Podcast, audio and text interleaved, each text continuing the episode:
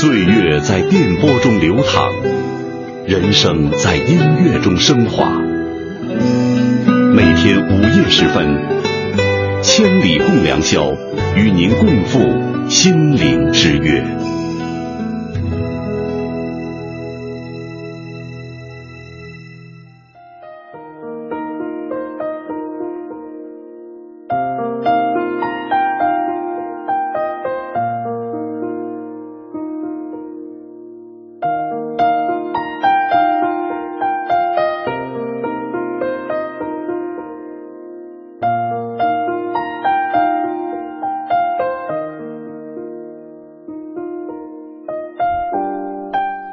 晚上好，亲爱的朋友，又在周四的凌晨电波当中与你相遇，欢迎收听由小昭为您带来的《千里共良宵》。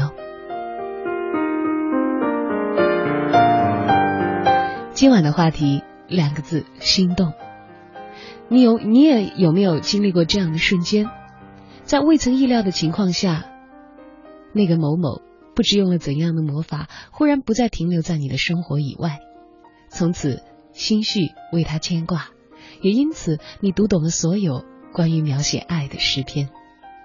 谁让你心动，谁又让你心痛呢？在今晚零点开始的《千里共良宵》当中，一起来分享那些关于心动的故事吧。欢迎大家在收听节目的同时发来你的留言，分享你的感触。小昭的个人微博以及我的腾讯微信公众账号，此刻都为大家打开。留言的话，我也可以在电波的这头及时的看到。欢迎添加小昭在新浪的个人微博或者是我的微信公众账号，都是相同的两个字：小昭，大小的小，李大钊的钊。还记得那一刻心动的感觉吗？我相信，每一个人那样的时刻，都会感觉世界都被光给照亮了。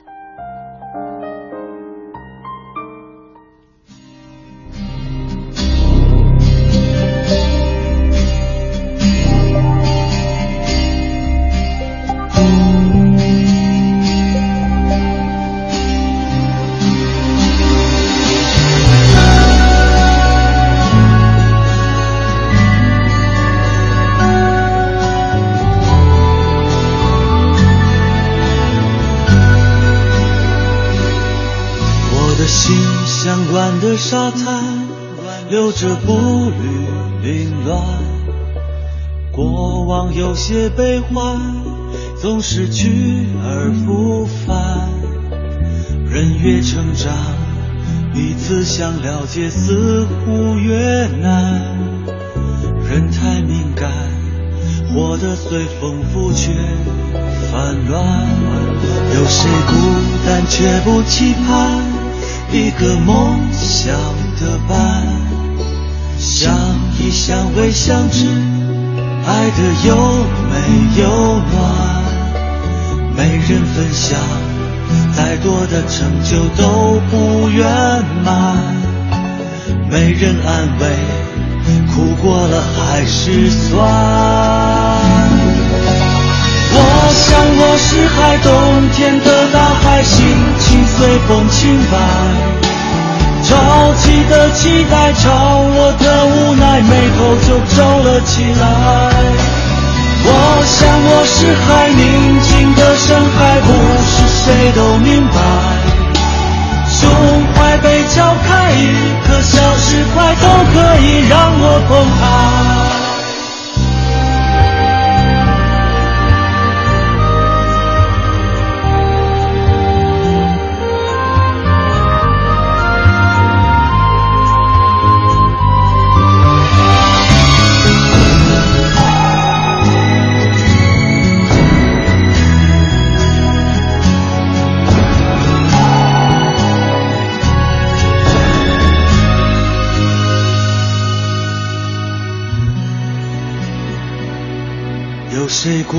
但却不期盼一个梦想的伴，相依相偎相知，爱的又美又暖。再多的成就都不圆满，没人安慰，苦过了还是酸。我想我是海，冬天的大海，心情随风轻摆。潮起的期待，潮落的无奈，眉头就皱了起来。我想我是海，宁静或盛开，不是谁都明白。胸怀被敲开，一颗小石块都可以让我澎湃。我想我是海，冬天的大海，心情随风轻摆。潮起的期待，潮落的无奈，眉头就皱了起来。我想我是海，宁静的深海，不是谁都明白。胸怀被敲开，一颗小石块都可以让我澎湃。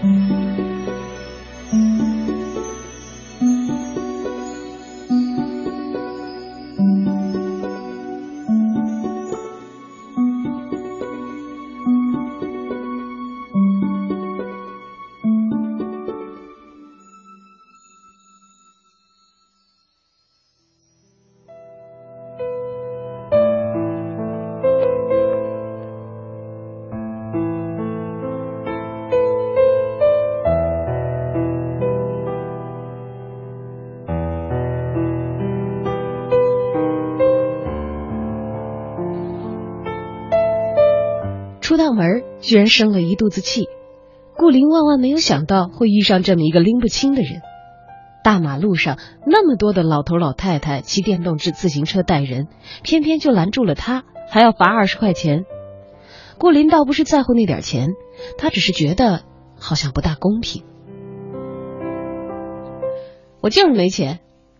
顾林白了一眼愣头青的协警，不少骑电瓶车带人的都是在较远的位置停下。一个人继续骑车，一个人步行，等到远离红绿灯之后，才双双上车离去。顾林的眼睛里都要喷出火了，凭什么就抓他呢？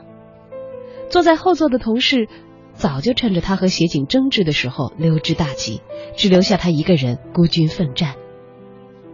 眼见着公开课的时间就快到了，顾林可耗不起，为了赶紧离开，他逼迫自己装出一副妥协的态度，填完罚款信息之后。非常不乐意的把罚款砸到了协警的手中。那是顾林第一次和周瑜相见，真正的不是冤家不聚头。顾林一路狂奔，终于在开课前十分钟到达，来不及擦干头上的汗，拿着备课本站上了讲台。转眼之间，他已经成功变身，成为温婉的语文女教师了。那天的公开课。非常的成功，原因只有一个，他的全部紧张情绪都因为周瑜的节外生枝而了无踪影。一定程度上，那二十块钱罚款交的还是挺值。那次的公开课为顾林赢得了超高的赞誉。接到冤大头的电话时，顾林正在洗衣服，双手都还湿着，掂着指尖取出手机，简单的说：“哎，待会儿给你回啊。”你还记得自己的身份证在哪儿吗？电话那头是有点熟悉的声音。顾林晃晃悠悠摸不准，这到底是谁打的电话呀？他还没有反应过来，就听见对方继续说：“上周你罚款落在我这儿了，我我是周瑜。”顾林听完这一句，才恍惚觉得这声音难怪这么熟，原来是。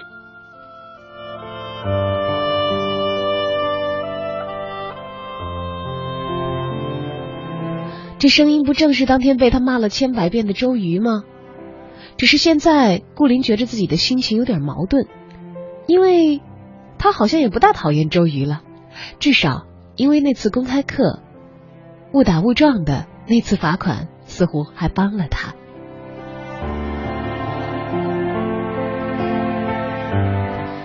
后来顾林想，如果那天拦住他罚款的时候，周瑜穿的是休闲装，那他肯定乖乖的就交出二十块了，因为穿休闲的周瑜。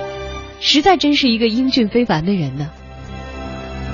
其实你不凶神恶煞的时候还挺好看的。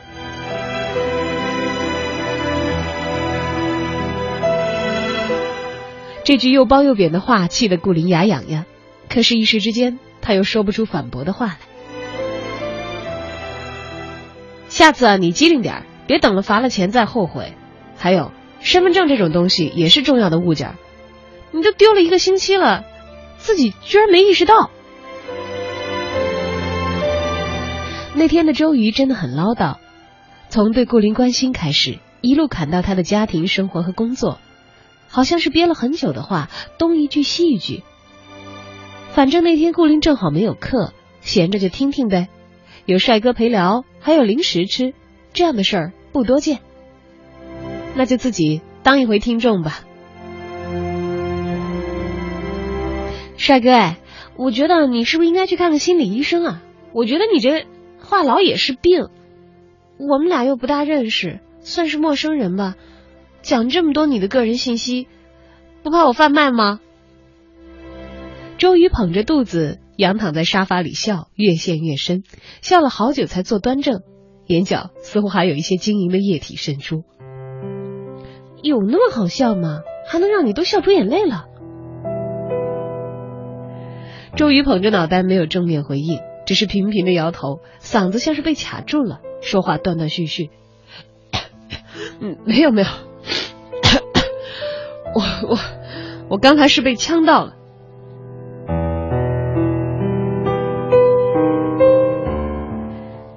协警周瑜，原先是一个通讯公司里的部门经理，年薪不算低，有二十万呢。失恋之后，觉得赚再多的钱好像也没什么劲，就忽然辞职，加入了一个公益组织，当起小职员，做起了义务的慈善。那天当协警是个小是个巧合，因为好朋友得了重感冒，他不过是临时上阵帮忙替了个班，尽职尽责的逮住了他。慈善，就你这样还做慈善呢？怎么不觉得你那天对我有多慈善呢？二十块钱够我吃顿饭了。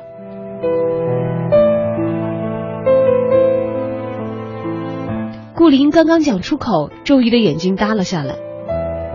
他想让服务员过来继续点单，顾林眼疾手快拦下他：“哎，我可不会就这么便宜你啊！你得加倍的补偿我。以后我要是想吃东西，我就叫你来付账。”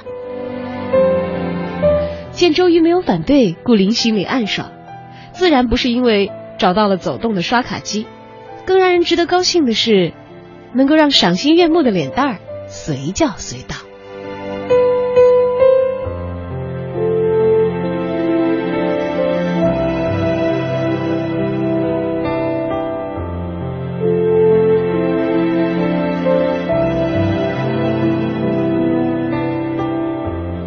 几天以后，顾林就和周瑜再度重逢了。他只是没想到，竟然会在那样的地方再度遇见，而且自己还那么的落魄。那天是在一个同性恋酒吧参加朋友的 party，散场之后，顾林和朋友独自走在两边都是酒吧的圣林路上，被四个不怀好意的混混跟在身后，来不及报警，几个混混像是喝醉了酒，上来就是胡乱一通摸。就在他垂死挣扎的时候，周瑜出现了，没有英雄救美的姿态。反而是握着把水果刀，像一个神经病人一样的冲出大马路。四个混混被他吓得一下子酒醒了大半，没有敢招惹手持水果刀的周瑜，立刻撒丫子就开跑。周瑜大声训斥：“你这大晚上的跑酒吧来干嘛？我要是出现晚一点，你找谁哭去？”顾林原本就被混混吓得魂不附体，周瑜这一声吼。他就傻愣愣的站在原地，目不转睛的盯着眼前的男人。作为女人就得有自知之明，来酒吧可以，但至少你也成群结队吧？你不怕遇上色狼啊？顾林还没有回过神，周瑜还在继续咆哮，可顾林开口的第一句话却是：“你，你一个当过协警的人，你不知道持刀砍人是犯法的吗？”周瑜被气得够呛，咆哮的声音更加厉害。后来顾林也听不清他到底在说些什么，然后整个人都瘫在地上，嘴里开始念叨另一个女人的名字。顾林就一直在他跟前蹲着，到底是一个怎么样的女人呢？能够让眼前的周瑜在深夜里头歇斯底里？顾林当时在心中升起一个念头：或许周瑜救的根本就不是自己，只是他臆想中的。那个他牵挂的女人吧。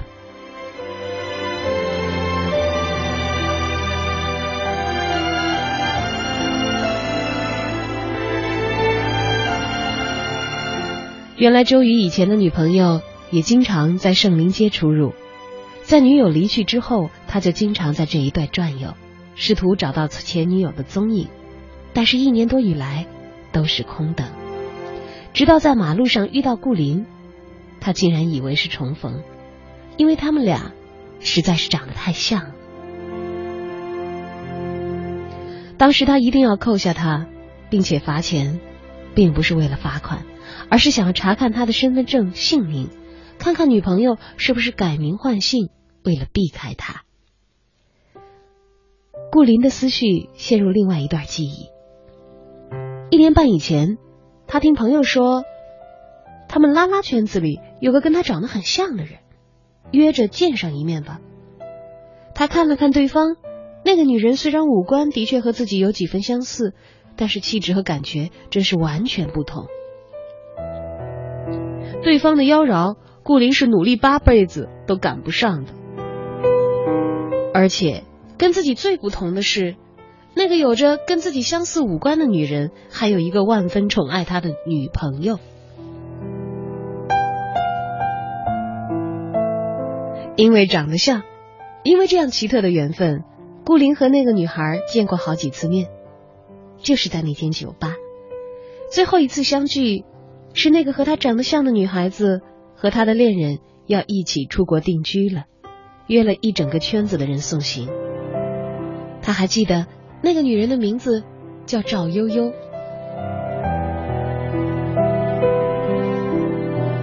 面对周瑜，顾林刚想把真相和盘托出，可话到嘴边又咽了回去。赵悠悠在离开周瑜前，对他是无微不至的照顾，这样才会让周瑜的相思沁入骨髓。但他离开时隐瞒真相，也许是一己之私，也有可能是用心良苦。顾林还是觉得，不要戳穿人家的秘密，不要干涉人家的隐私才好。瞧你这水果刀拿的，要是伤了自己怎么办？顾林试图打断周瑜回忆往事，明显眼前的周瑜也是一个喝醉了的主。被顾林的话一引导，又开始关注被扔在一旁的刀。啊，刚从水果摊抄起来的，还没给人家卖水果的付钱呢。顾林。搀着喝过酒的周瑜，走在夜里冷清的圣灵街上。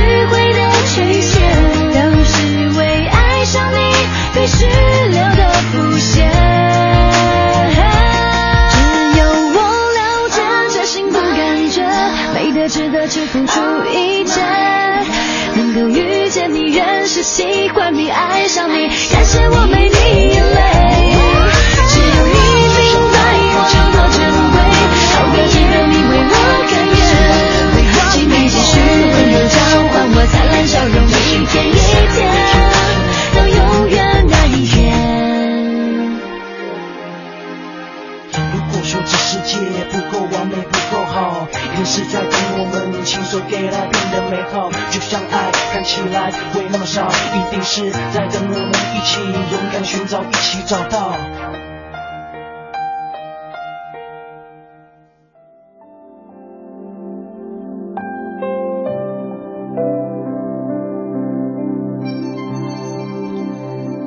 顾林和周瑜的故事，先暂时讲到这里，留一个结局，在看完大家的留言之后，再和你分享。今晚千里共良宵，让我们一起来听和讲那些关于心动的故事。心动的时刻，不知施了怎样的魔法，忽然就有人不再停留在你的视线、生活和感知之外了。从那以后，思绪为之牵挂，也因为这一刻，你读懂了所有关于爱的诗篇。那么是谁曾经让你心动呢？欢迎把留言发送到小昭在新浪的个人微博，或者是我的腾讯微信公众账号，相同的两个字“小昭”，大小的小，李大钊的钊。我们一起来看一下大家伙儿关于心动的留言。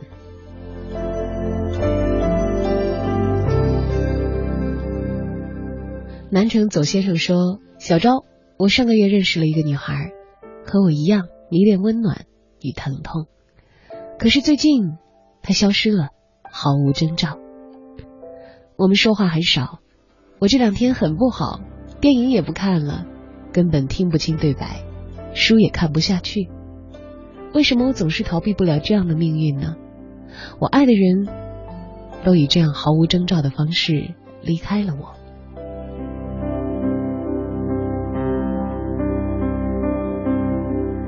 想起来，我喜欢的作者曾经用过这样的文字描述：说，当你心动，你就像一只蚌，轻轻的在夜风中把自己打开，于是你内心柔软的部分接触到凉凉的风，对这个世界一切的一切都更加的敏感。你因此而感受到更多的快乐，也因为展示你的柔软而更加容易。感到疼痛。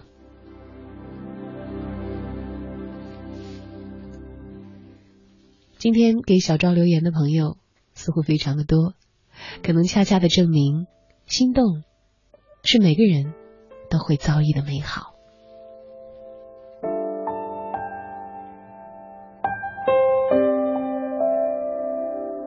沿着海湾走着去看日落，这位朋友的名字很长也很浪漫。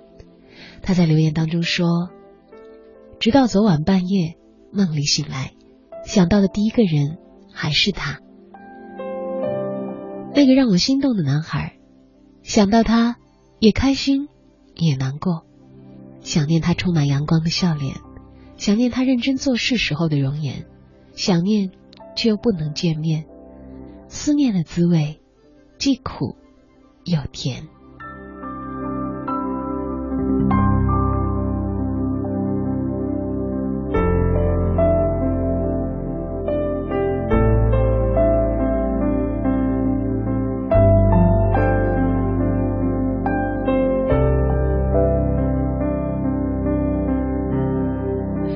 生命是场繁华的痴狂，说：“小昭，你知道吗？我所念的第一个少年，他的名字里就有跟你一样的一个昭字。他是我小学最后的一个同桌，直至初一都没有发现这样的情绪。之后两年时间为他所不忘，后来只是突然想通了，突然彻悟，然后告别离开。年少轻狂。”这段曾经的感情，温暖了时光。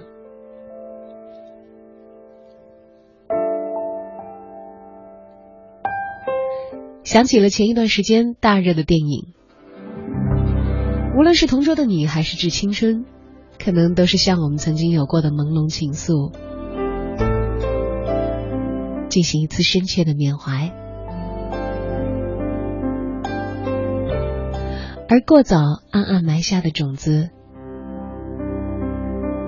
可能只是我们学习怎样去爱的开始。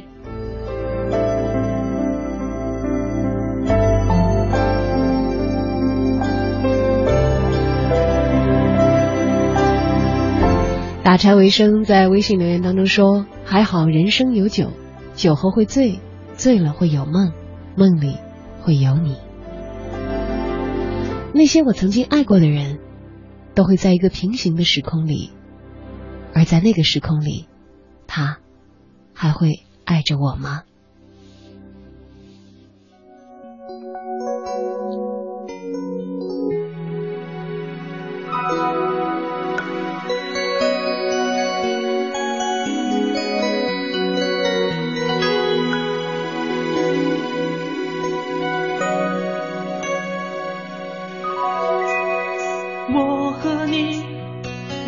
和女都逃不过爱情，谁愿意有勇气不顾一切付出真心？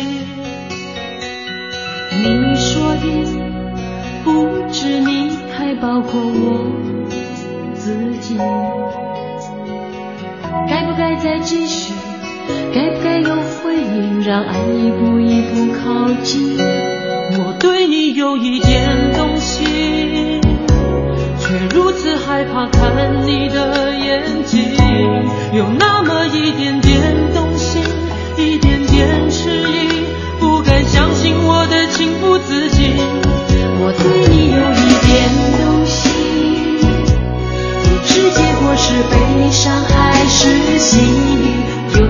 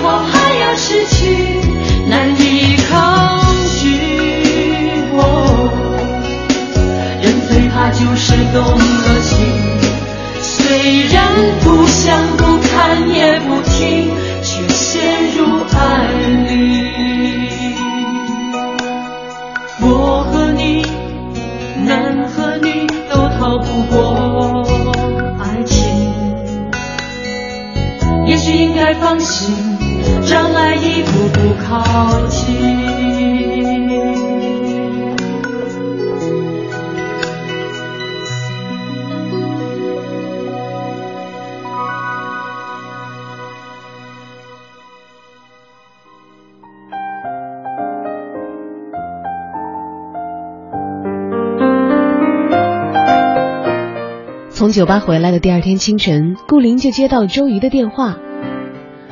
嗯，我昨天是不是醉得很厉害啊？没有啊，至少你还救了我。电话那端的声音明显停顿了一下，然后继续。呃，我我是不是说了什么？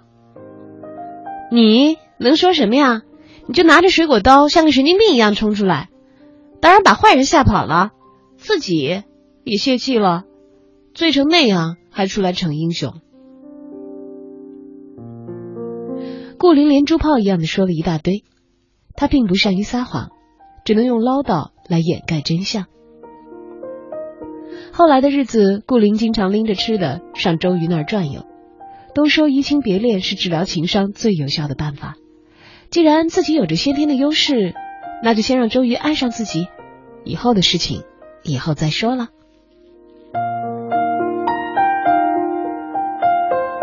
可很多时候啊，谈恋爱总是少不了有点贱兮兮，越是不容易得到，好像就越惦记。更准确的来说，顾林是爱上了周瑜的那股痴情的劲儿，一股脑的爱着一个人，也不留点自己的后路。这样的男人，在顾林的心里简直太可爱了，比那些有着五六个备胎的男人要强太多了。要是攻下堡垒，那这份痴情就是属于他自己的了。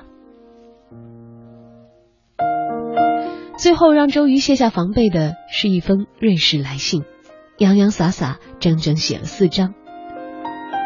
收到那封信以后，周瑜对顾林的态度有了一百八十度的大转变，那认真的状态好像是迎接新生一样，要彻底的和自己的过去告别。顾林旁敲侧击的问：“哎，你信里到底写了什么呀？”周瑜打死也不肯说。他根本不知道，关于他的小秘密，其实，在英雄救美那天晚上就已经全都倾诉完毕了。顾林通过朋友联系到了赵悠悠，让赵悠悠写了这封信。信里说，他找到了自己的幸福，他现在过得很好。周瑜要的其实仅仅就是这个。收到这封信之后，他沉甸甸的心。也完整的松懈了下来。他的情感执着里，绝大部分是害怕他有一个不好的生活。如今释然，便可以坦荡的接受新的恋情了。周瑜觉悟之后，发现的第一件事情是，其实顾林半点都不像赵悠悠。这个女人啊，实在是又懒又笨，还爱吃东西，每一回相处都能把他气个半死。尽管怨言很多，但他好像也越来越离不开顾林了。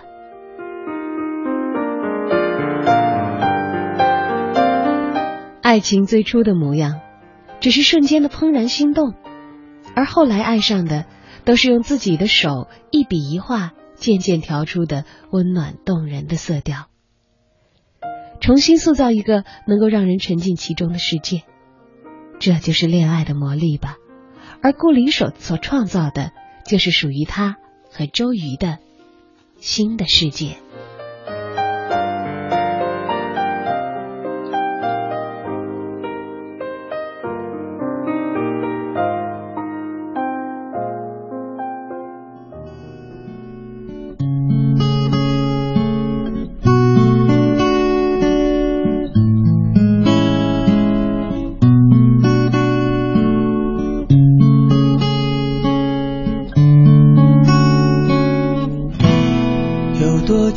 见你，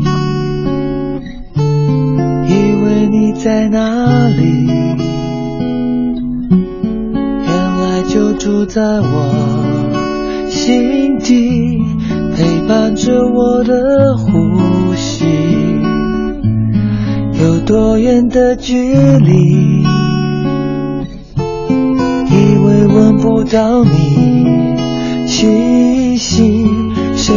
到你背影这么长，回头就看到你。过去让它过去，来不及从头喜欢你。白云缠绕着蓝天，啊，如果不能够永远走在一起。也至少给我们怀念的勇气，拥抱的权利，好让你明白我心动的痕迹。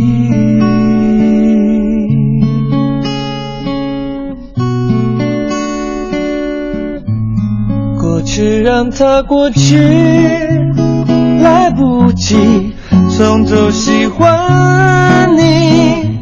白云缠绕着蓝天，啊，如果不能够永远走在一起，也至少给我们怀念的勇气，拥抱的权利，好让你明白我心动的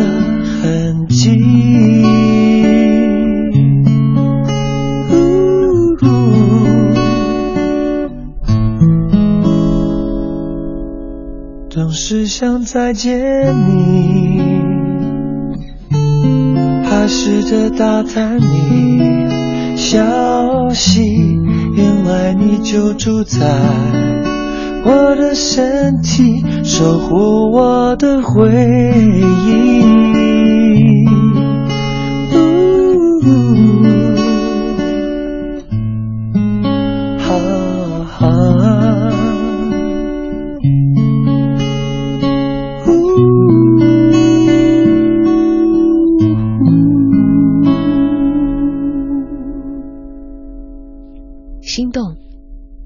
记得心动在你的记忆里留下的痕迹吗？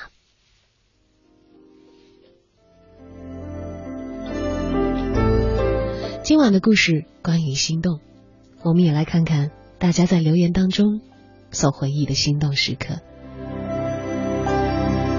世界不仅你好，在留言中说：“小张你好，我也不知道为什么，第一眼就喜欢上了他，在这些日子里。”不管做什么，想到的都是这个人。喜欢他淡淡的笑，这种感觉很好。我觉得我好像恋爱了。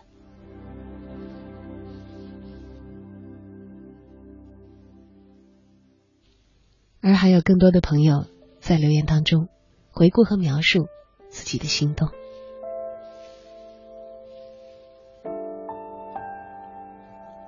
小珍说，第一次见到他。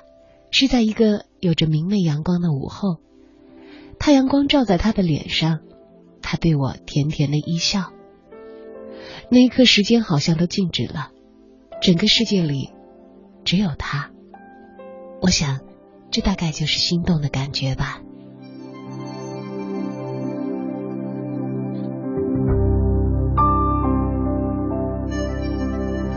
斜阳半阴时光说。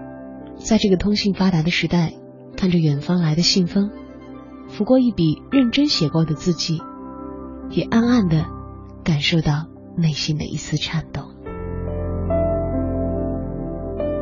莫恋星空，他说：“对你心动，心动的情，深深的藏在心底，想到时心里暖暖的，饱满的像是涨水的河流。”可有时又空落落，压抑着对你的想念，在夜里很想放下，却感到真的很难。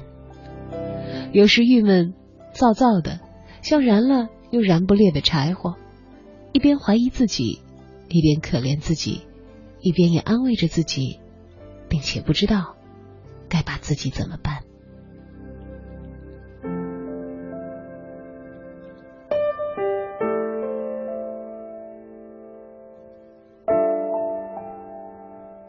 李星汉说：“心动是于四年前那个有他的夏天，写下那一首首懵懂的诗，在一个个有月亮的夜晚。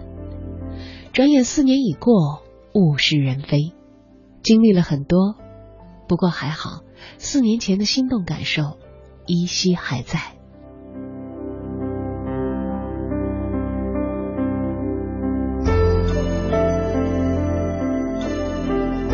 听名张小倩说：“你说你不知道为什么会对我心动，我说我大概没有那么好。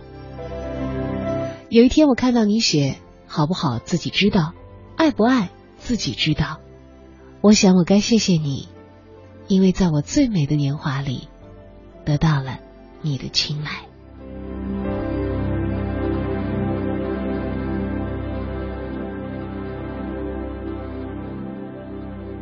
还记得你曾经有过的心动的感觉吗？如果有，如果记忆清晰，如果愿意和全国的听友一道来分享，都欢迎发送留言到小昭在新浪的个人微博，或者是我的腾讯微信公众账号，相同的两个字“小昭”，大小的小，李大钊的钊。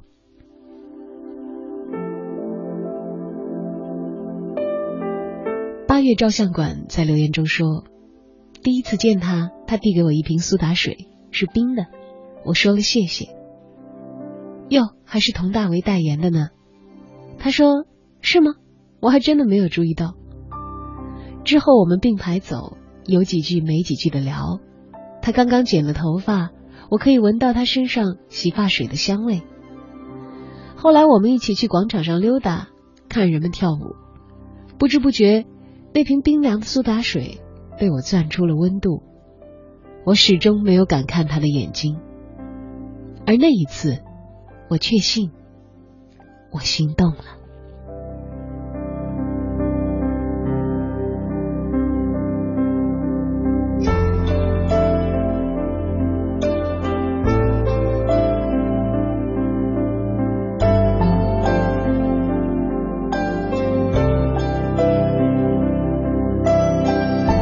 什么是心动呢？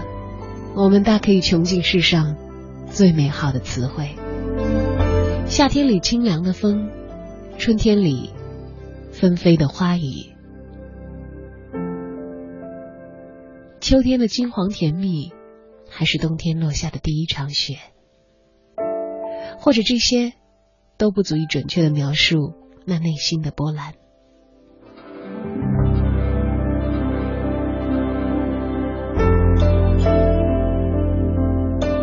心动的时刻，大概是上天放在我们的命运当中一个小小或者大大的惊喜。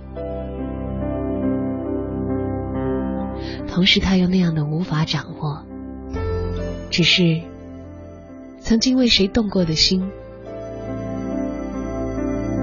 因为动过而再难以平静。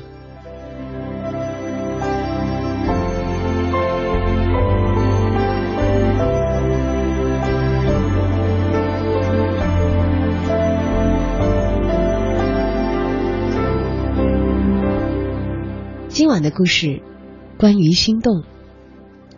你有过心动的时刻吗？如果记得，等着你的留言。小昭的两路网络通讯平台是腾讯微信公众账号，还有我的新浪个人微博。小昭，大小的小，李大钊的钊。让我们再来听一个关于心动的故事吧。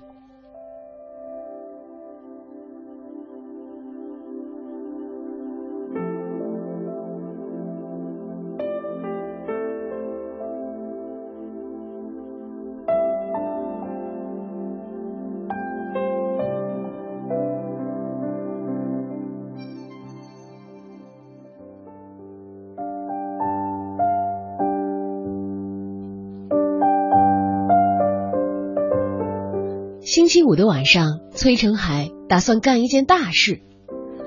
大到他把手心都捏出了汗，还是没能够平息胸口剧烈的跳动。没错，他打算要在女生宿舍的门口唱情歌。本来嘛，唱歌没有什么大不了。可是前段时间有人点上上千支蜡烛，在宿舍门口守着求爱，保安大叔吹了半个小时才把那些蜡烛吹灭。这事儿惹火了宿舍管理员，管理阿姨放出狠话：谁再到女生宿舍门口去求爱，她见一个打一个。现在那个常常用来拖楼梯的拖把就放在最显眼的地方。上个星期，舍管阿姨才刚刚用它赶走了一个搞不清状态的师弟，没有人再敢怀疑宿舍管理员阿姨的决心了。所以啊，崔成海的行为不可谓不勇敢，尤其是他还要穿上海盗服。想到这儿，他忍不住深吸一口气，拨动吉他，准备开唱。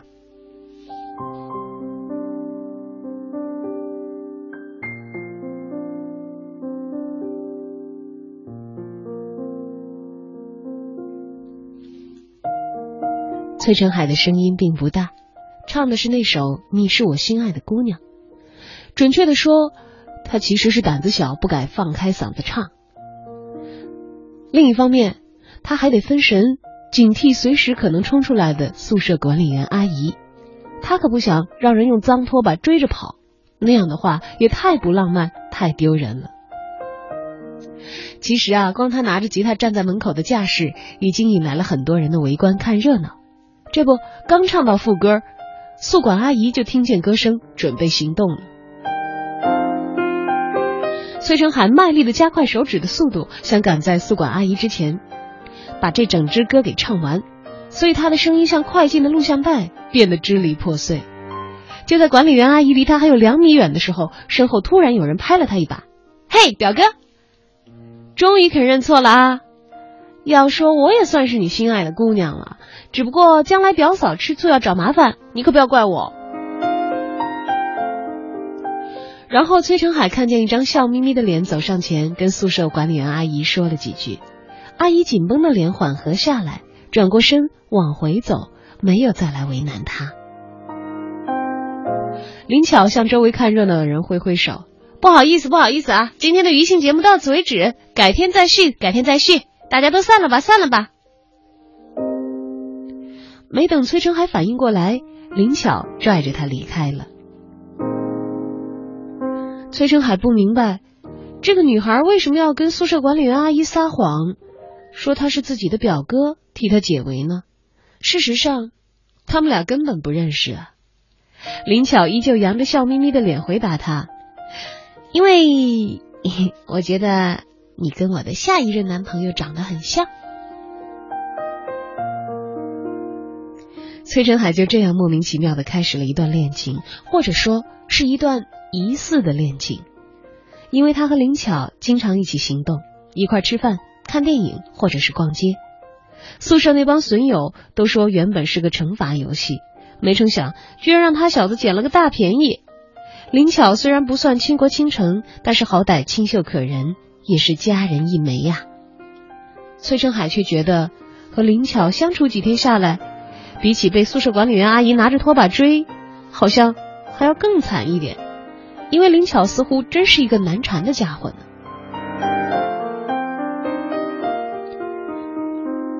这个女生可以吃饭的时候突然想到一个报告没写，扔下午饭赶去实验室，结果饿得两眼发青。看电影的时候记起学生街的麻辣烫要关门了，硬拖着她一道去吃，却吃不了辣，疯狂流眼泪。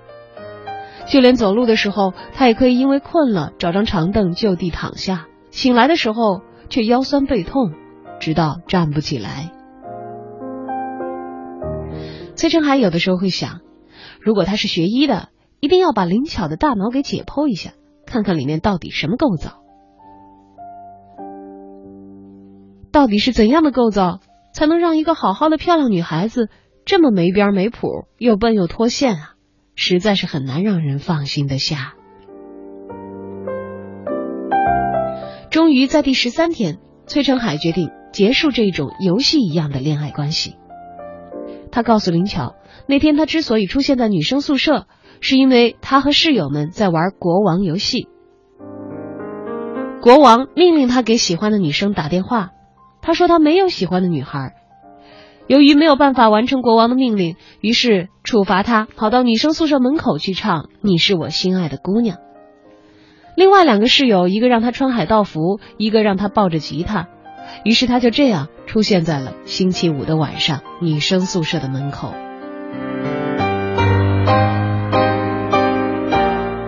其实他之所以不肯打电话，并不是没有喜欢的女生，只是不愿意说罢了。崔成海无论如何也不想让自己的女神成为游戏里的一个环节。林巧嫣然一笑，他明白了，崔成海用这样的方式来拒绝他们的关系。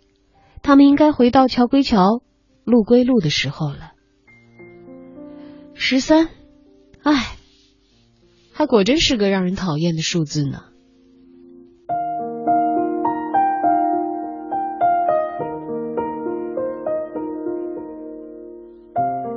其实崔成海还有一件事情没有说，那就是他喜欢的女孩要来看他，所以他才会迫不及待的斩断和林巧的关系。远距离本来就充斥着不安，假如再听到一些其他的风吹草动，他和女神之间就完全没戏了。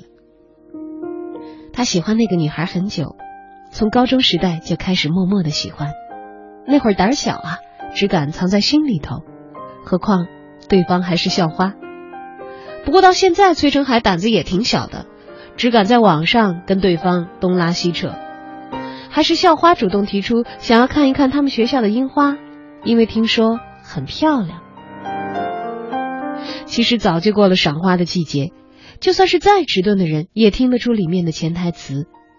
崔成海陪校花坐在早就凋零的樱花树下，说了很多的话，也开始笑个不停。但是却只字不提感情的事，聊的全都是高中时代的回忆。突然，崔成海的电话响了，里面只有虚弱的两个字：“陈海。”崔成海身体一僵，是林巧，他忍不住在心里暗暗咒骂了一下那个笨蛋，肯定又做了什么没边没沿的事儿来找他求帮忙。校花也觉察到了，他微微一笑：“ 那你先去吧，我再坐会儿，咱们晚点再联系吧。”真是体贴的可人啊！崔成海心想，他一定不会像林巧那样时常需要人照顾吧。崔成海边想边跑到女生宿舍，想到那个可怕的宿舍管理员阿姨，他的脚步不自觉的慢了下来。再打林巧的电话，却没有人接，没办法，只好硬着头皮上了。可是不成想，宿管阿姨居然没有为难他。不仅顺利放行，还爽快的告诉他怎么走能够比较快的找到他的表妹。推开门，崔成海惊了，林巧打碎了玻璃杯，但是浑然不觉，还傻傻的踩到了上头，脚底被扎出了血。更严重的是，他居然饿得连说话的力气都没有。简单包扎以后，崔成海从宿舍里翻出一个面包给他，而且还忍不住训了他一顿。你这个人怎么自我管理这么差呀？你是怎么活到现在的呀？林巧轻飘飘的甩出一句：“假如我是说，是因为你甩了我才会这样的呢？”啊啊，我没有。崔成海愣愣的挠着头。的确，那短短的十三天，他只想当做一场游戏，也许有一星半点的真情，但是。他却真没想到，这是需要计较结果的。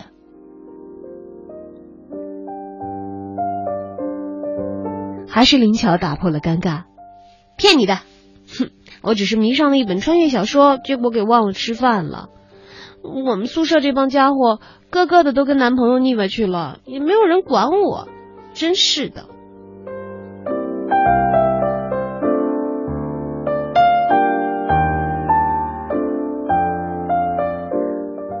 等崔成海回到校花的身边一起吃饭，校花喊了好几次才把崔成海的神儿给换了回来，弄得崔成海尴尬不已，垂下头猛扒饭。是的，他在跟校花吃饭，这不是他梦寐以求的吗？对面坐的可是他的女神啊！可他怎么老是想着林巧那个笨蛋呢？有没有换药？有没有吃饭？而这时的林巧却像窥探到了他的心事，短信适时的发过来：“有吃的没啊？好饿呀！”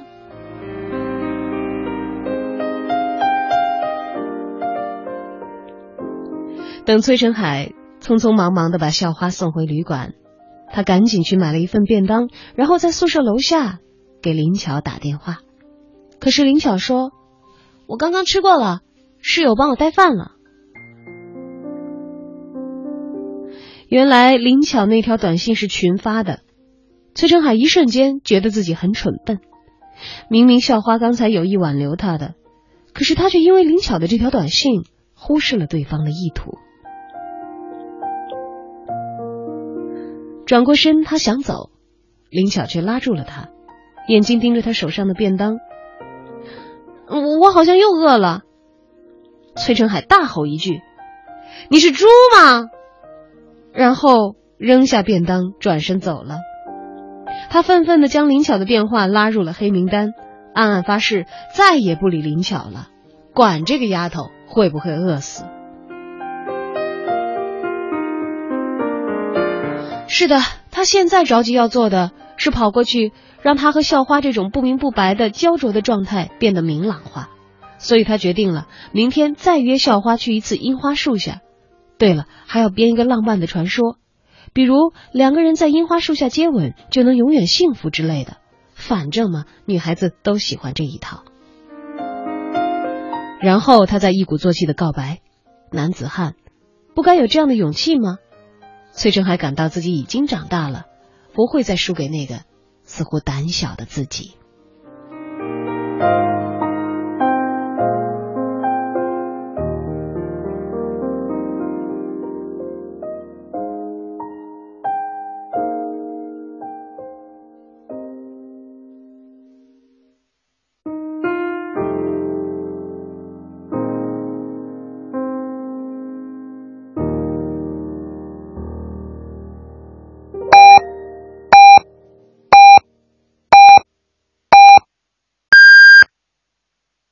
北京时间一点整，中国之声的听众朋友们，大家好，我是国家测绘地理信息局副局长李维森。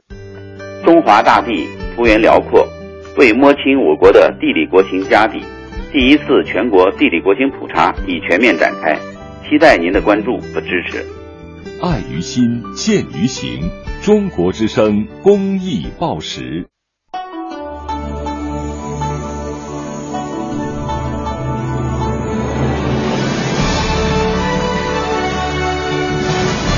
中央人民广播电台《中国之声》。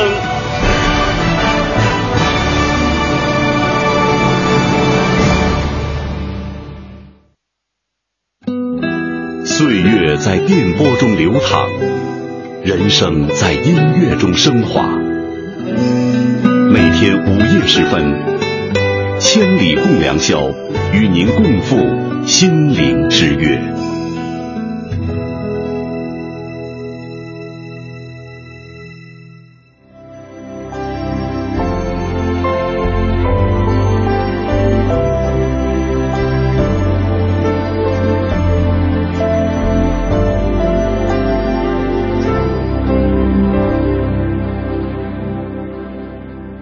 十分，凌晨一点，欢迎来到今晚的千里共良宵。小昭依旧守候在周四的凌晨。今晚我们一起来分享那些关于心动的故事。你有过心动的感觉吗？还记得那样的魔法施下在你身上的时候，自己所产生的变化吗？也许曾经晦涩的诗句，突然之间你就读懂了。让你觉得用以描述爱恋是那样的准确。也许曾经平凡无奇的一个人，忽然之间就变了，在你的眼中散发着让你的目光难以离开的光芒。从心动那一刻起，思绪为一个谁牵挂，而让你心动的是怎样的一张面孔，怎样的一颗心呢？欢迎发送留言参与今晚的节目直播互动，分享让你心动的人和事，分享心动时候的感觉。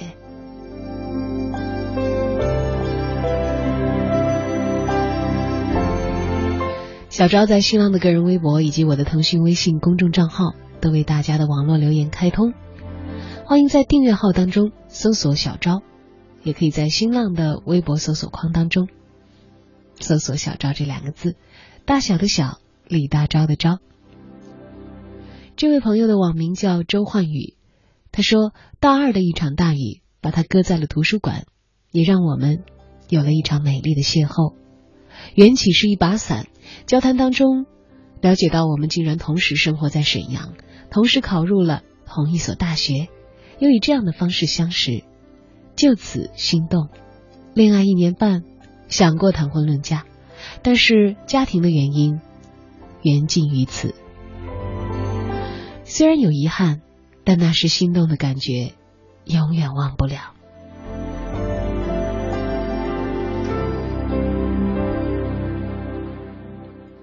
关在瓶子里的痞子说：“还记得那是十七岁的夏天，他就坐在我的旁边。从开始我们打打闹闹，到后来，记着他的侧脸，居然开始莫名的心跳加速。现在的他，不知道还好吗？我依然没有忘记他的侧脸和那一刻的心动。”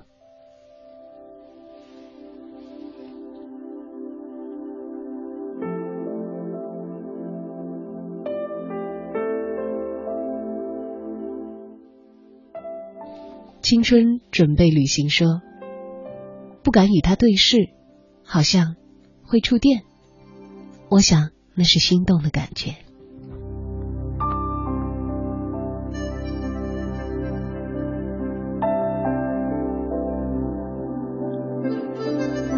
还有一位朋友在留言当中说：“朋友的一句‘其实你台湾腔很好听呢’，说者无心，听者有意。”那一刻，一直以来的犹豫不决顿时烟消云散了。所谓心动，也许就是那一刻，突然开始喜欢上你，永远带着笑的口音，开始接受你时常会冒出的小脾气。就是这份心动，终于让我鼓起勇气轻抚你的长发，在你的耳畔许下我的承诺。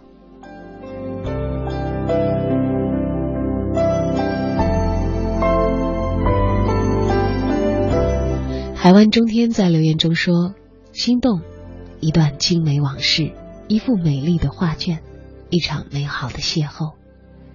心动不一定是人和人之间，还可以是人与自然之间。大自然的美好会让每一个人心旷神怡。我感受过这样的心动，说不上具体的感觉，只有那份清静、安宁。”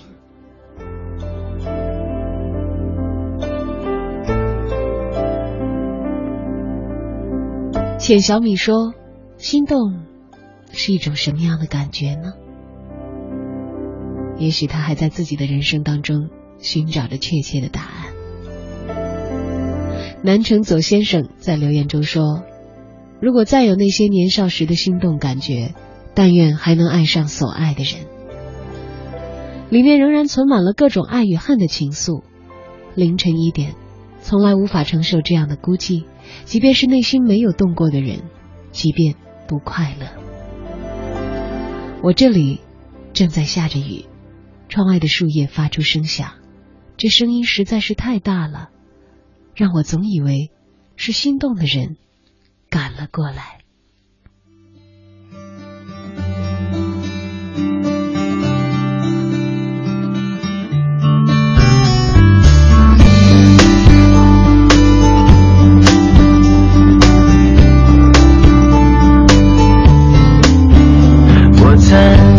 教室门口的小角落，偷偷看着你可爱的笑容。你就像天上的云朵，我好想变成彩虹。橘子汽水的香味飘在空气中，你嘴角的奶油看得我好心动。我和你的默契有种节奏，牵着我的心跳跟你走。就这样牵着你一直走，这路没有尽头。喜欢你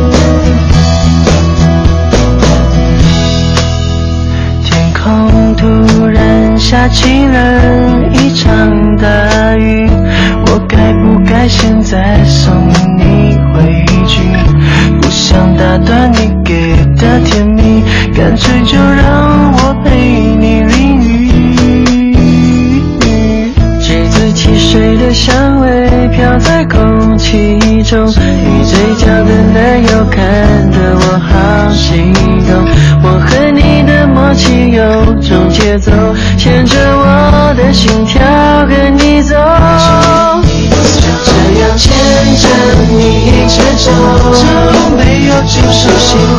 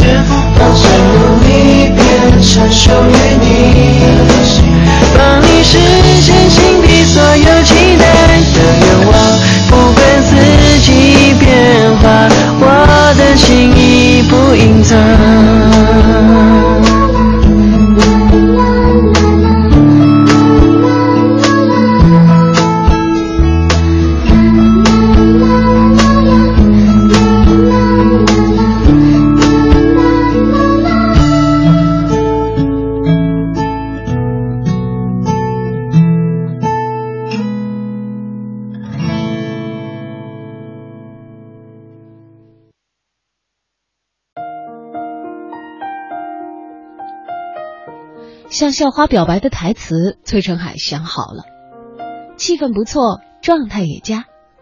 可是林巧却又搞来，却又跑来搞破坏。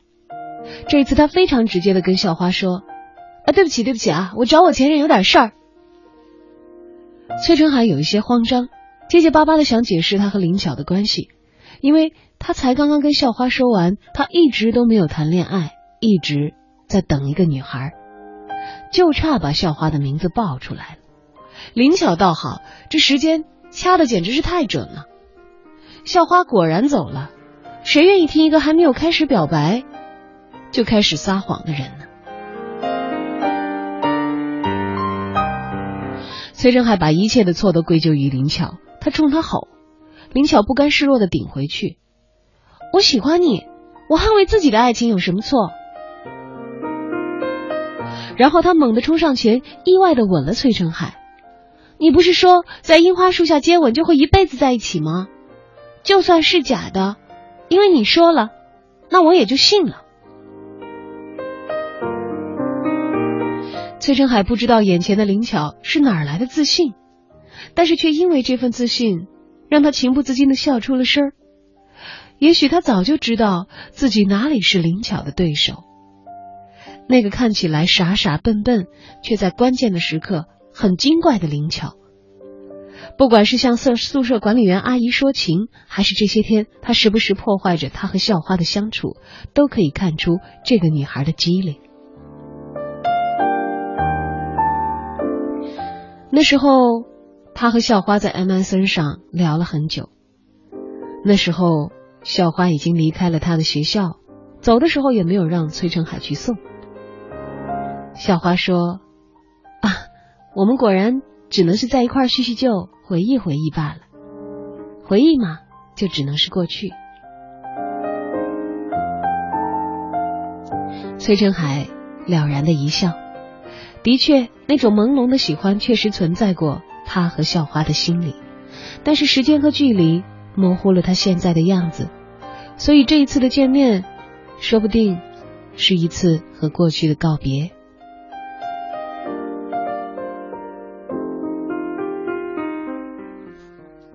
入夜，崔成海静静的躺下，想起校花下线之前所说的最后的一句话。其实那个女孩，你早就喜欢了吧？是啊，不喜欢的话，崔成海怎么会允许他一而再、再而三的破坏他和校花的相处呢？或许在潜意识里，他期望林巧那么做，只不过自己一味的沉浸在对于过去朦胧情怀的里，对于自己过去朦胧的情怀里的自己。不肯承认罢了。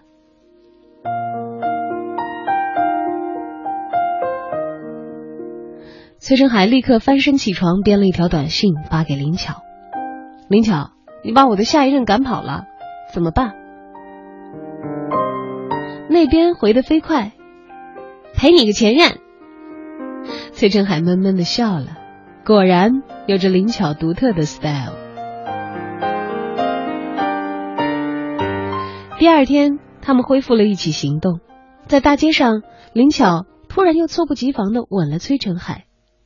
这一回，崔成海落了个大红脸，林巧却无所谓的笑了笑：“这有什么要紧？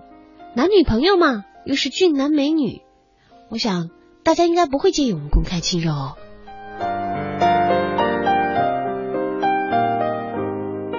崔成海哑然失笑，他追上跑开的林巧。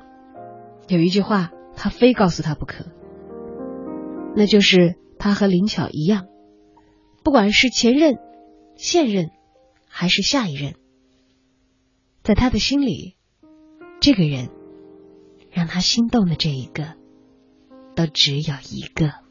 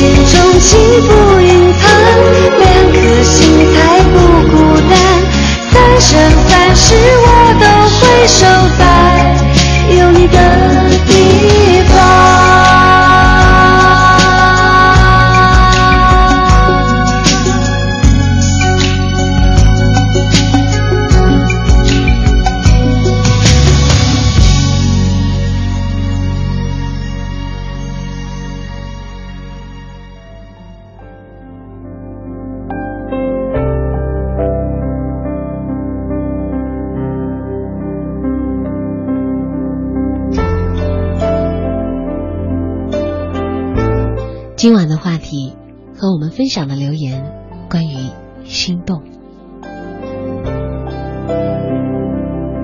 来看看大家在留言当中所描述的心动的回忆吧。坚强不坚强说：“小昭，我想心动是青春的专属吧，好像是那些年里我们曾经逝去的闪着光的岁月所带来的感觉。”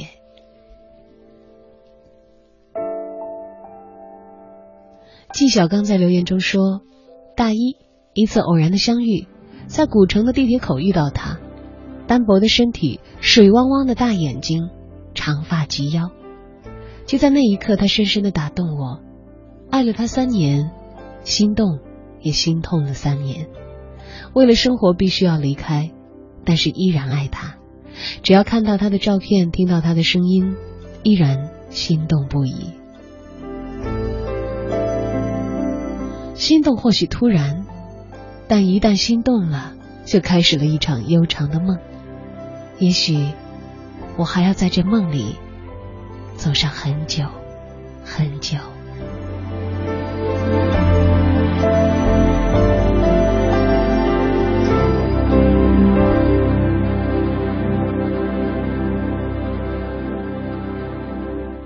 疯子在留言中说：“心动。”就是我第一次牵他的手，那时候感觉心跳的特别快，直到现在我都非常想念在远方的他，期许着我们很快相见。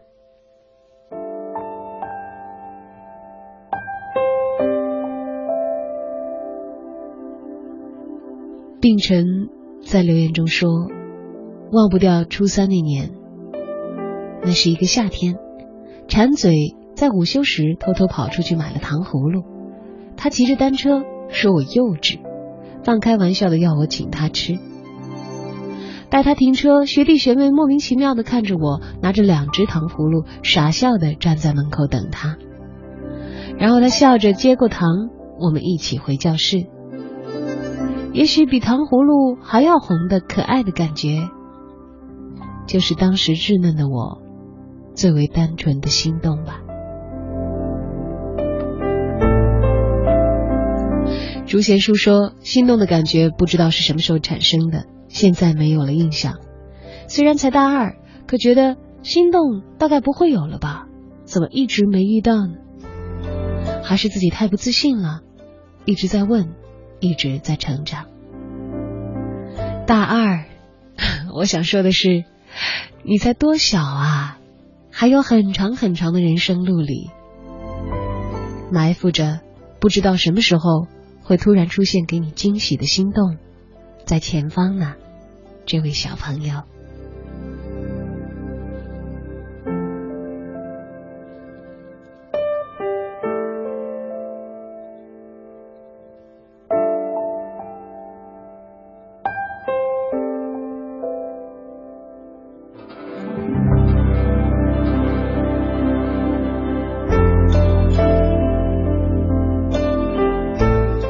小花说：“心动的人离开了，联系也断了，但夏天的到来会让我想起他，因为他的笑就像初夏的晨阳，是那样的温和。心动会让人刻骨铭心的。我想对他说：谢谢你，带我走进了天堂。”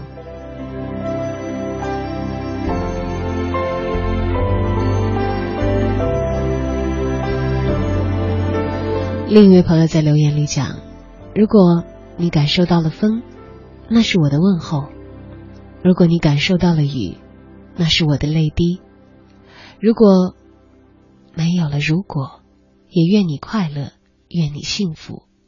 而我只是怀着无尽的歉意，诉说着不曾忘怀的列车情缘，诉说着那一份一见倾心的心动。”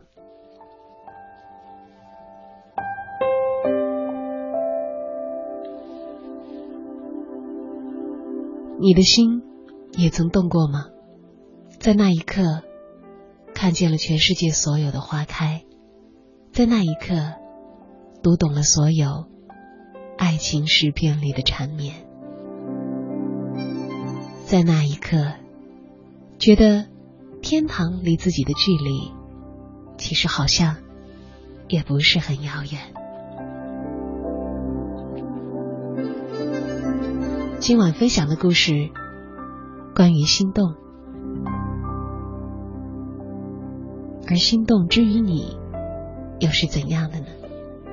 欢迎发送留言到小昭在新浪的个人微博，或者是我的腾讯微信公众账号“小昭”，大小的小，李大钊的昭。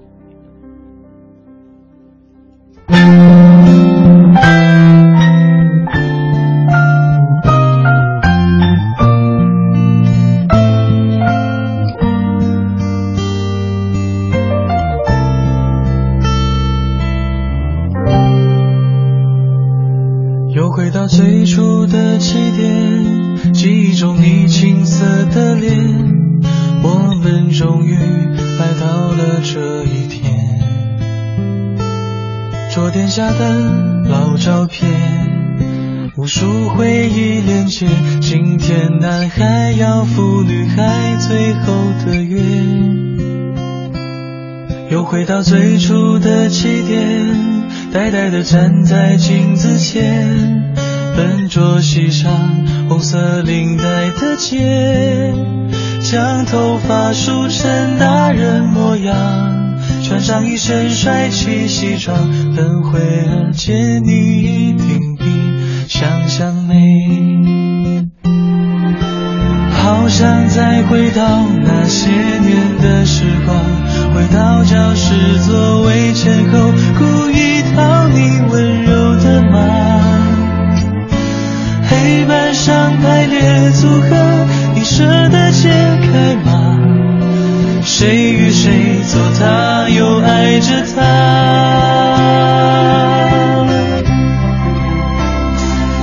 那些年错过的大雨，那些年错过的爱情，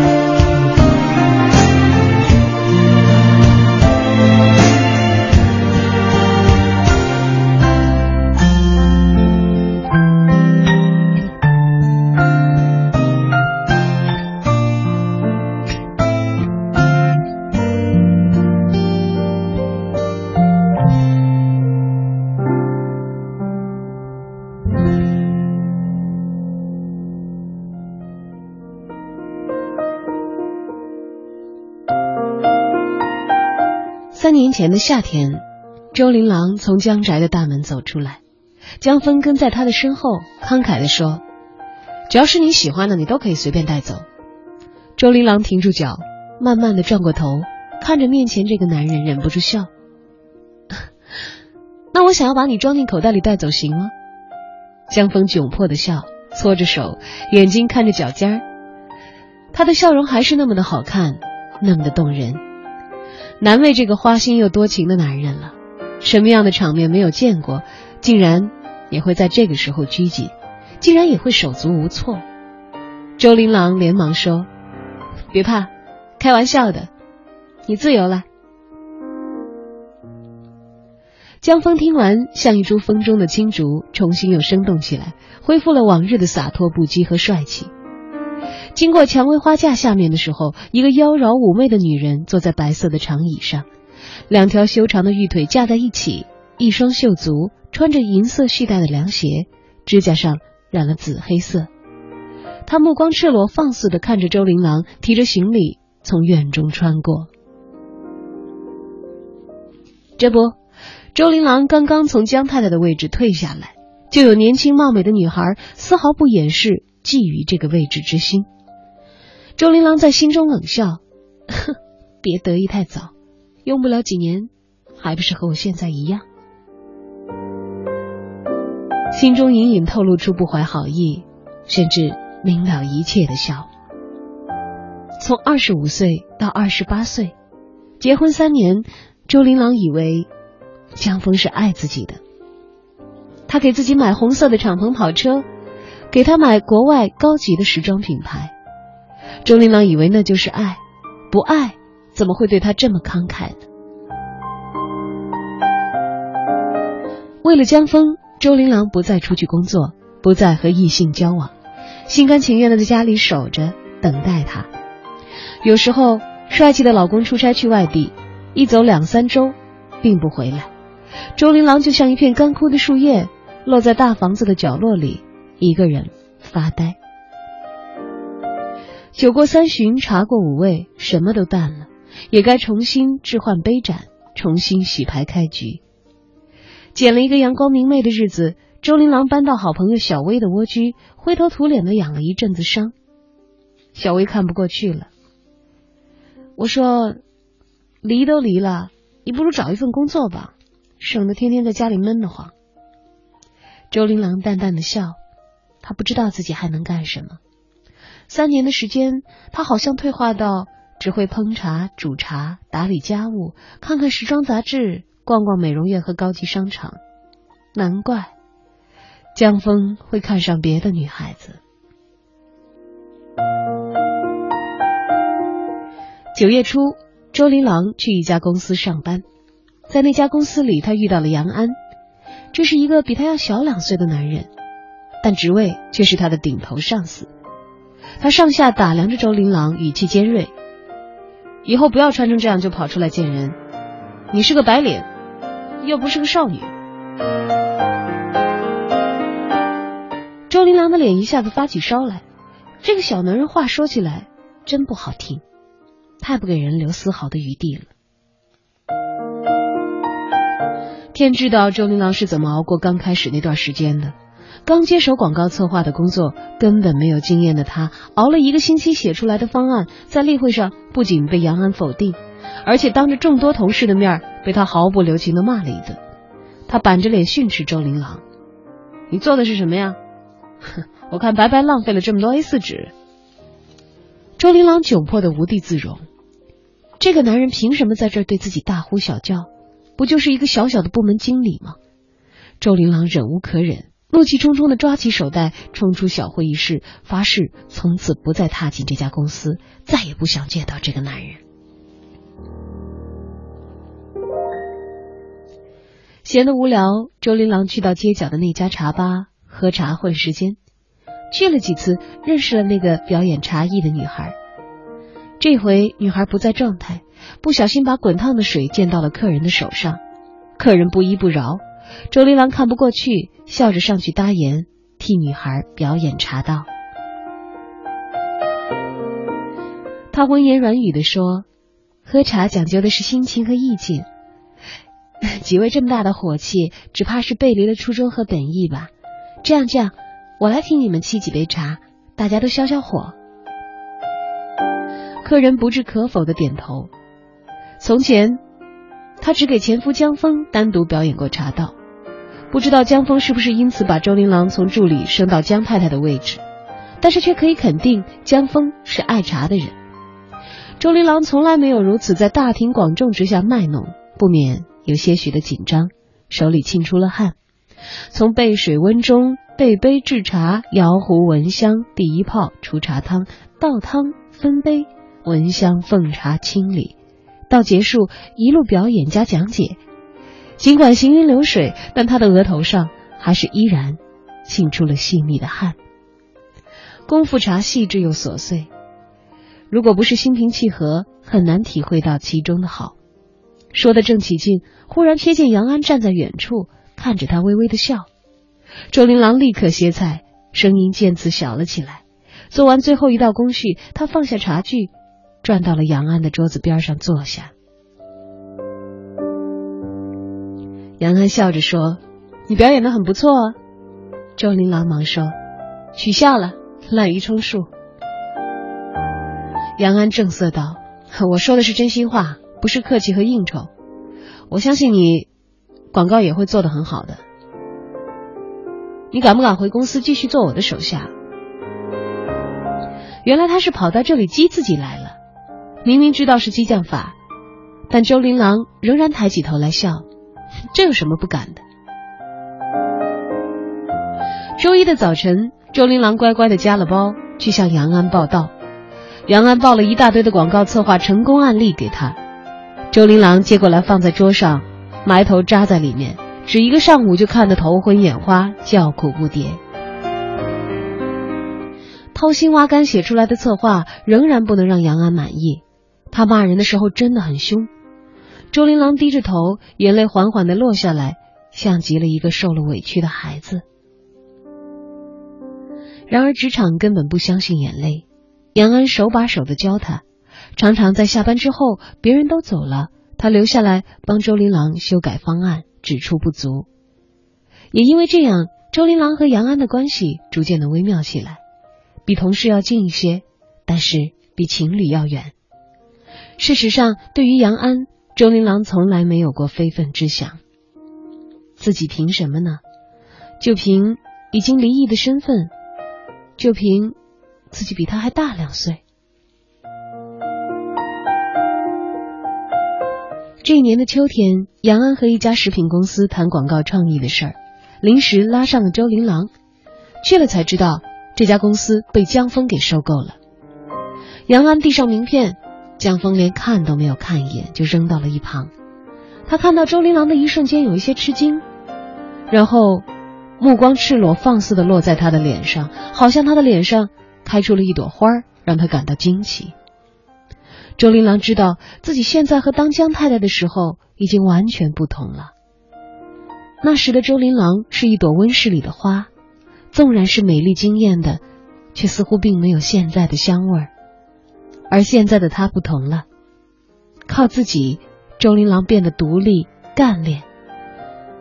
她站在前夫的面前，身着职业装、高跟鞋，妆容精致。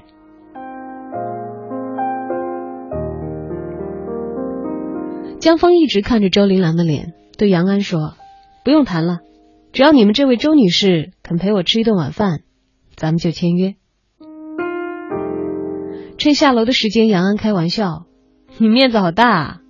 我看这位投资人江先生八成是看上你了。”周琳琅瞪了他一眼，杨安识趣的闭上了嘴。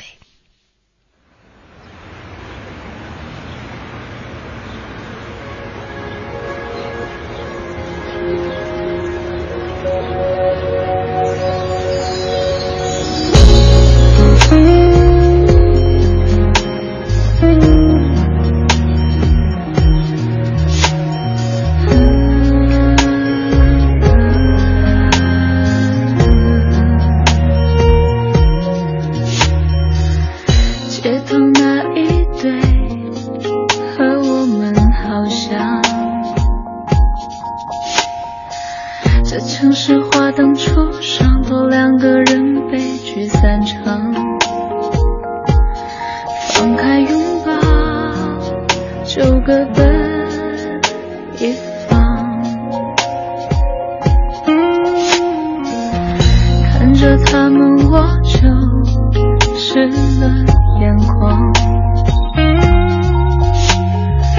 不回头两个方向流着泪的破碎脸庞，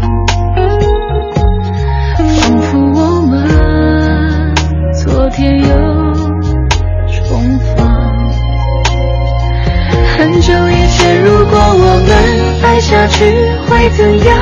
最后一次相信地久天长，躺在你温暖手掌，不需要想象。以后我漫长的孤单流浪。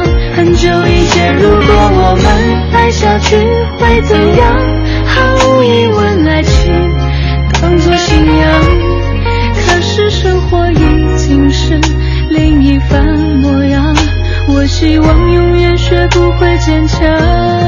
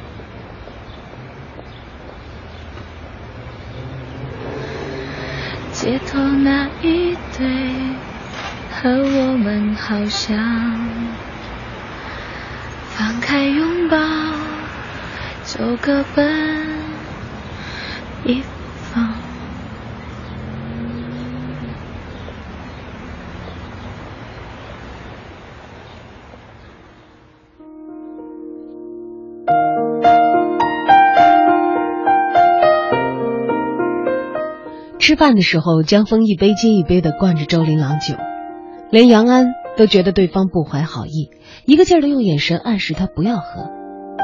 周琳琅的心里不禁有了几分感动。吃过饭，江峰坚持要送周琳琅回家，杨安不肯。他说：“我是他的上司，我带他出来的，要对他安全负责，还是我来送的。”江峰不屑地说：“那我还是他前夫呢，我不能不关心他。我送他回家有错吗？”杨安整了一下，转过头看着周琳琅。周琳琅虽然喝了两杯，但是心里却很清楚，一下子凄惶起来。自己什么时候突然变成了香饽饽？至于让眼前的两个男人这样？忽然，他听到杨安说：“我是他现在的男朋友，我不能送他吗？”周琳琅呆住了，他看着杨安的脸，说不出心里是个什么滋味。江峰一下子暗淡下来，但临走的时候，不知出于什么样的心理，还是说了一句让周琳琅无比动心的话：“家里的门永远为你敞开着。”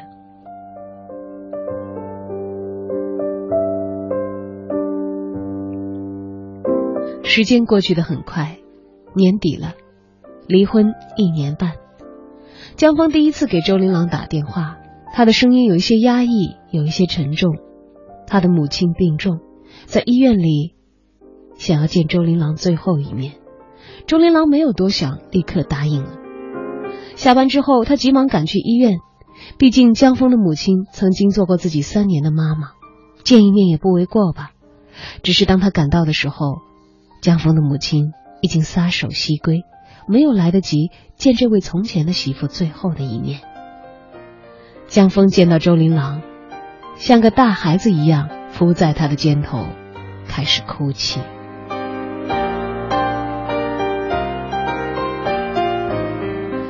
周琳琅任由江峰在他的怀里，自己一动不动。这种时刻本来就不该计较太多，人文关怀是起码的。他毕竟是前夫啊，不是什么有着深仇大恨的敌人。正胡乱想着。周琳琅一转头，忽然看到了杨安，他手里握着一张处方，在排队等候划价。周琳琅下意识的想要挣脱江峰，怎奈被抱得更紧，正在挣扎，忽然杨安转过头，目光落在他的脸上，他立刻慌乱起来。杨安一句话都没有讲，转身黯然的离去。周琳琅追了过去，在医院外的银杏树下，杨安停住了脚步。看着气喘吁吁的周琳琅，讥讽道：“恭喜你，终于可以过回有钱人的日子了。打算复婚吗？”周琳琅的内心忽然有一丝绞痛，他分辨道：“不是你想的那样。他妈妈刚刚去世，只是想见我最后一面，就只是这样而已。”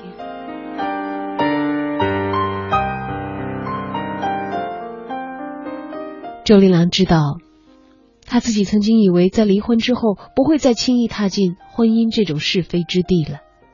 围城进去容易，哪怕再洒脱也会伤筋动骨。可是面对杨安的真情，周琳琅真的有了一些动摇。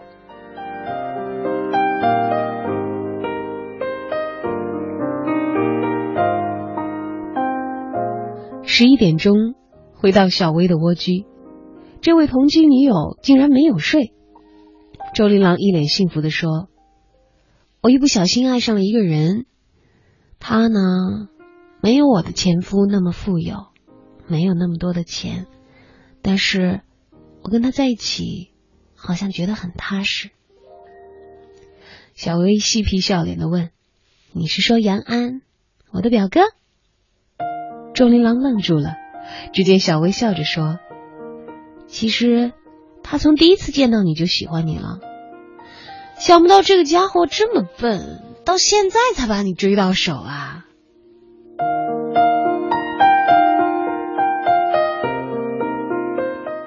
周琳琅忽然明白，自己似乎掉进了室友小薇的圈套，他笑着骂道。你这个坏丫头，我可饶不了你！周琳琅和杨安结婚的时候，婚宴上来了一位让他们意想不到的客人，大家都以为会发生些什么，结果什么事情都没有发生。来的客人是江峰，周琳琅的前夫，他送了一大束百合给这对新人，祝他们百年好合。围城内外，看上去似乎只有一步之遥，但经历过的人也许都知道，那中间其实隔着千山万水。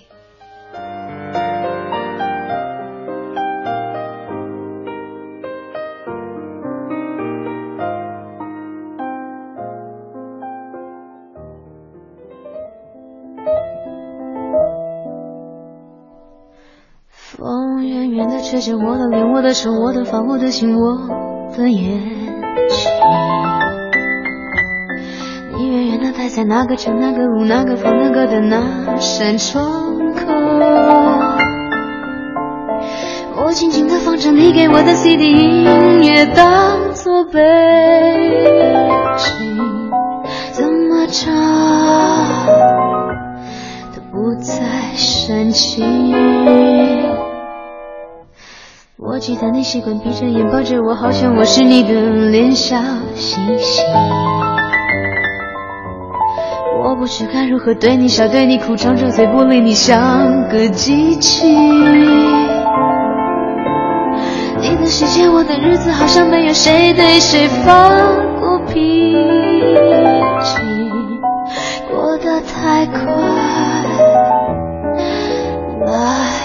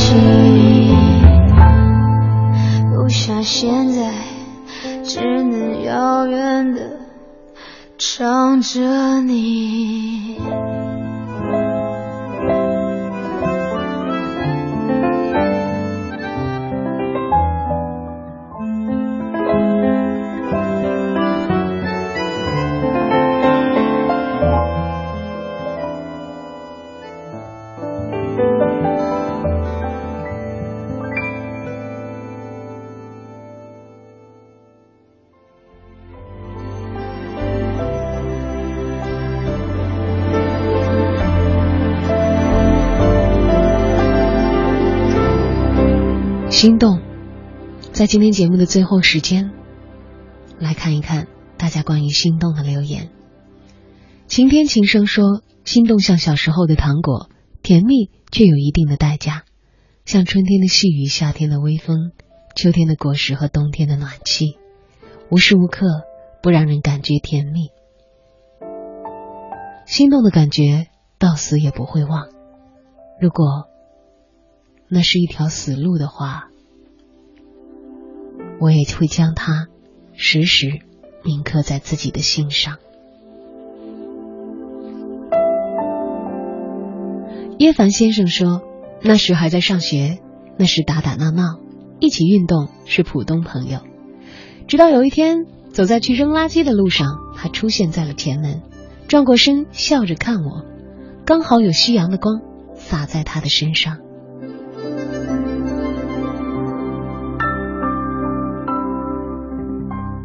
肖林说：“每年此时总会静静想一些飘散的人和事。零七年七月，夜晚宁夏戈壁，明亮的天空，繁星点点。零八年七月，虫鸣蛙叫，小雨绵绵。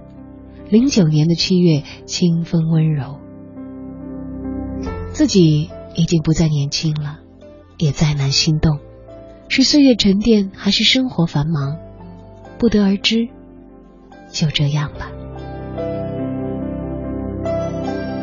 乘雾与游心洒脱说：“不知为何，听了今晚很多的故事，没有感动，只是觉得剧情有一些狗血。个人而言，对于爱，比起一见钟情和心心，我更愿意选择慢慢的陪着你走，慢慢的知道结果的坚守。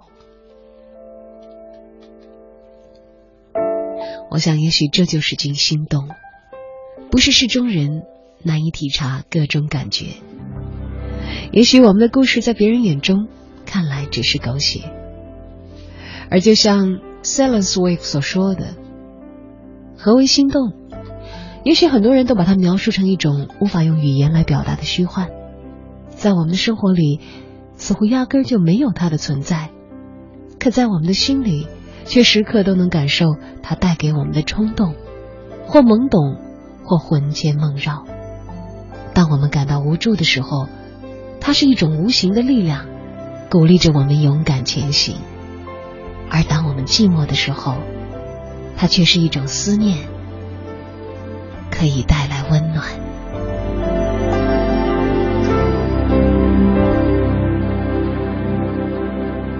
好了，今晚的节目就是这样，感谢你的收听和陪伴。小昭，在下一个周四的凌晨，千里共良宵当中，咱们再见。祝所有深夜里的未眠人晚安。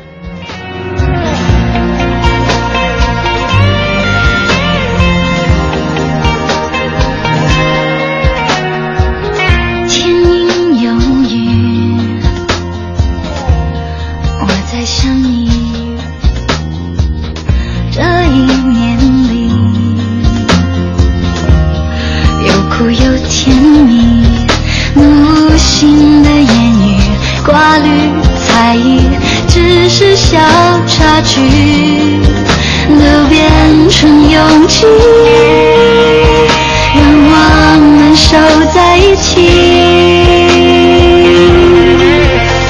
眼看着时间咻的一下子过去，到了冬季，在过去的日子里，你的。